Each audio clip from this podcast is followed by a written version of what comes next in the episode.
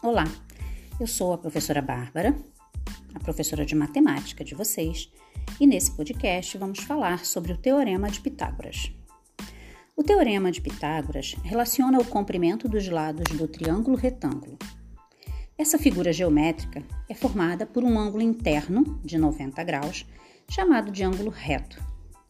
O enunciado desse teorema é: a soma dos quadrados de seus catetos corresponde ao quadrado de sua hipotenusa. Bem, a fórmula do teorema de Pitágoras é muito conhecida e, geralmente, utiliza-se as letras A, B e C para representá-la. A sendo a hipotenusa, B um cateto e C o outro cateto.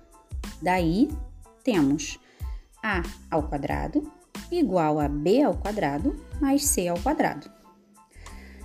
A hipotenusa é o maior lado de um triângulo retângulo e o lado oposto ao ângulo reto.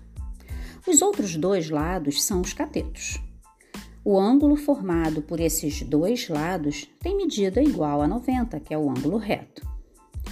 Identificamos ainda os catetos de acordo com um ângulo de referência, ou seja, o cateto poderá ser chamado de cateto adjacente ou cateto oposto.